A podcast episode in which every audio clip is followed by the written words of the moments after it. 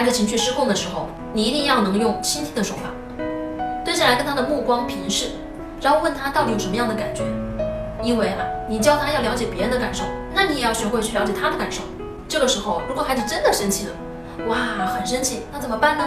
这里面啊有一个非常重要的方法，在我们平常给成人讲领导力的课程里面呢，这个方法叫做反应情感。什么叫反应情感呢？比如说现在啊还是很抓狂、很生气，然后你跟他讲，你说你别生气，生什么气啊？都是小朋友玩儿，没什么好生气的。你再这样生气，以后就不带你出来玩了。这不叫反应情感，这叫指责。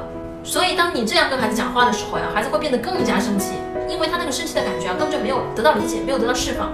所以这个时候呢，跟成年人一样，你需要做的就是讲这样一句话：妈妈能够理解你现在很生气，妈妈知道你现在很难过，对吗？妈妈知道你觉得有点委屈，是这样吗？妈妈知道你疼，对吗？你能够准确的反映出他此刻的感受，孩子的情绪才会降低。